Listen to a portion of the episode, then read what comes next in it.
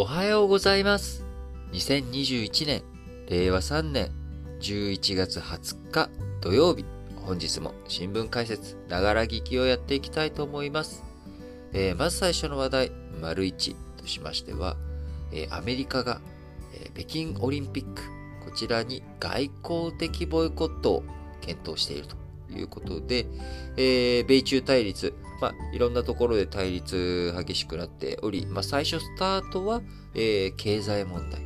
えー通商関係、えーこちらでね、えートランプ前大統領があ米中貿易に関して、まあ、関税を強めていくということをやっていきました。えーその後、安全保障関係については、えー南沙諸島とか尖閣諸島、台湾海峡、こちらの方でね、えー特に今年10月には台湾海峡の方で、えー中国がまあ大量の軍軍用機を、えー防空識別圏と呼ばれる、まああの領空というものはですね、えー領土、領海、こちらの真上にピーって、えー引いていった上が領空なんですね。で、飛行機はとてつもなくスピードが速いので、えーもう領空に入ったっていうことは、えー領土に入ってきていると。えーさらにそこからキュッと中までもうね、え1秒で、えバッと中にすごいスピードなんて入ってきちゃう、そこから、え爆弾とか落とされてしまったら、あ攻撃されてしまう。なので、領空侵犯される前に、えーここにも入ってきたら、えー我々は、あちょっと君何してるの？って、えー職務質問するよっていうふうに決めているのが、まあ、防空識別圏ということで、まあ、領土よりも、えーより広い範囲取っているわけなんですね。で、この防空識別圏というものは、あ領空が接している国、えー同士でね、えこの辺り防空識別圏にしようっていうのを決めて、えー話をするわけですけれども、まあ、やっぱりか、まあ、それちょっと広く取りすぎじゃないのって、お前。いうようなことで、まあ、防空識別圏を侵犯するっていうのはまさに、えーまあ、相手に対するちょっかいということになるわけですよね。で、まあ、これに対して、えーアメリカ、バイデン大統領が、アメリカは台湾に対する防衛義務があるとか、あるいは、あ台湾という国はもうすでに独立しているっていうような、まあ、こう今まで従来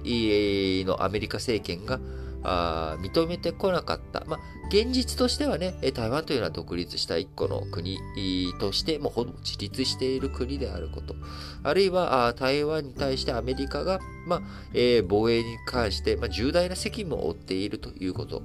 こちらについては、まあ、暗黙の了解ではあるんだけど、明言しないっていうね、まあ、戦略的曖昧性を、えー取っていたわけなんですが、まあ、最近になってバイデン大統領が、まあ、このあたり発言をして、一応あくまでも失言という風な体を取って、え他の人たちが、あ、ちょっと言い間違いですとか、あそんなことしてませんっていうような、えそんなこと認めてません、アメリカ政府としてはっていうように火消しをしているんだけれども、まあ、こちらについても、バイデン大統領、わざと出現したんじゃないかというように言われるよう、え経済、そして、え安全保障、このあたりについてもずっとバチバチにやっていると。で唯一アメリカと、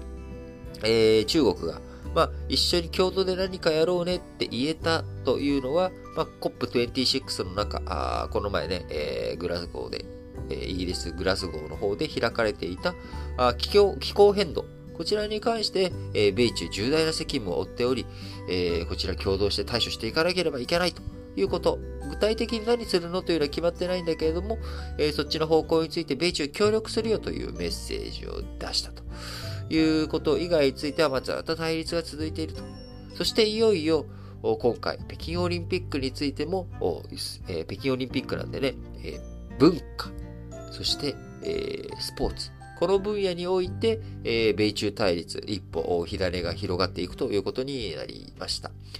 えー前置きすごく長くなっちゃいましたけれども、えーバイデンアメリカ大統領、アメリカ現地時間の18日に2022年2月、えー来年2月に開かれる北京冬季オリンピックに選手団、えー参加する選手は派遣するんだけれども、選手団以外の外交施設団を派遣しない外交的ボイコットを検討していると明言しました。えー、外交的ボイコット、すなわちですね、えー、北京オリンピック、今年の日本、東京オリンピック開いた際もそうですけれども、まあ、いろんな各国の首脳とかが来て、えー、いろいろお話ししたりとかですね、えー、そういった社交の場でもあるわけです、オリンピックというのは。ただ単にね、選手団が来て、えー、スポーツやって終わりだけど、やっぱりちょっともったいないよね。この機会にいろいろとみんなで話し合ったりとか、あそういったいい機会にして盛り上げていこうよと。いうことなんですが、もうただスポーツ、もう、あ東京オリンピックやるのって、分かった分かった、まあ、選手団だけ派遣するわっていう、まあ、こういった冷たい態度を取るというのが、アメリカ、今、検討中ということなんですね。えー、理由背景としてはですね、えー、中国の人権弾圧、新疆ウイグル自治区など、えー、まあ、こういった問題に対して、えー、ちゃんとね、改善が見られない限りにおいては、あ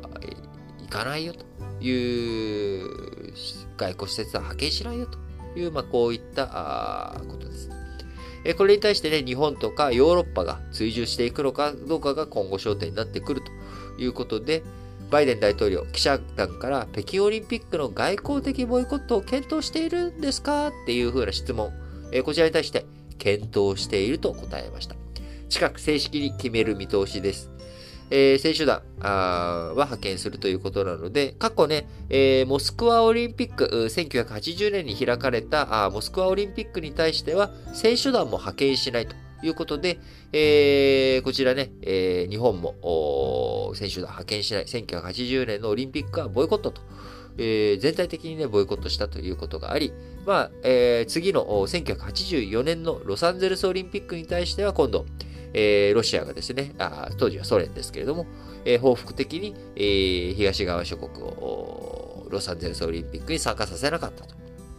いや、まあ、こういったことがあったわけですが、あ今回は選手団についてはやっぱまスポーツは別だよねということで、えー、選手団自体は派遣するんだけれども、まあ、外交的ボイコットということで、えー、今回、当時のね、そのモスクワオリンピックの時には、まあ、あの、みんな出るなっていうような、こういった号令、えー、お互いの陣営、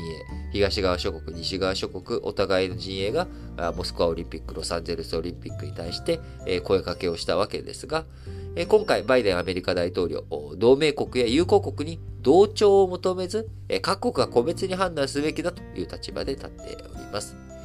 このアメリカの動きに対してですね、中国外務省の副報道局長は、19日の記者会見の中で、スポーツの政治家はオリンピック精神に反し、各国選手の利益を損なうと反発をしました。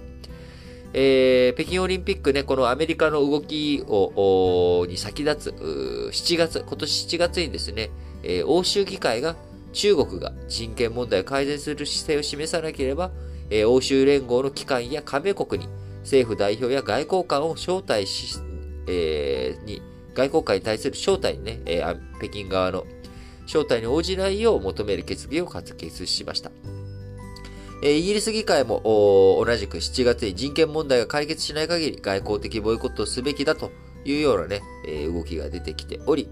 中国の習近平指導部としては外交ルートを通じて日本やイギリス、韓国などにオリンピックへの協力と参加を積極的に呼びかけているということです。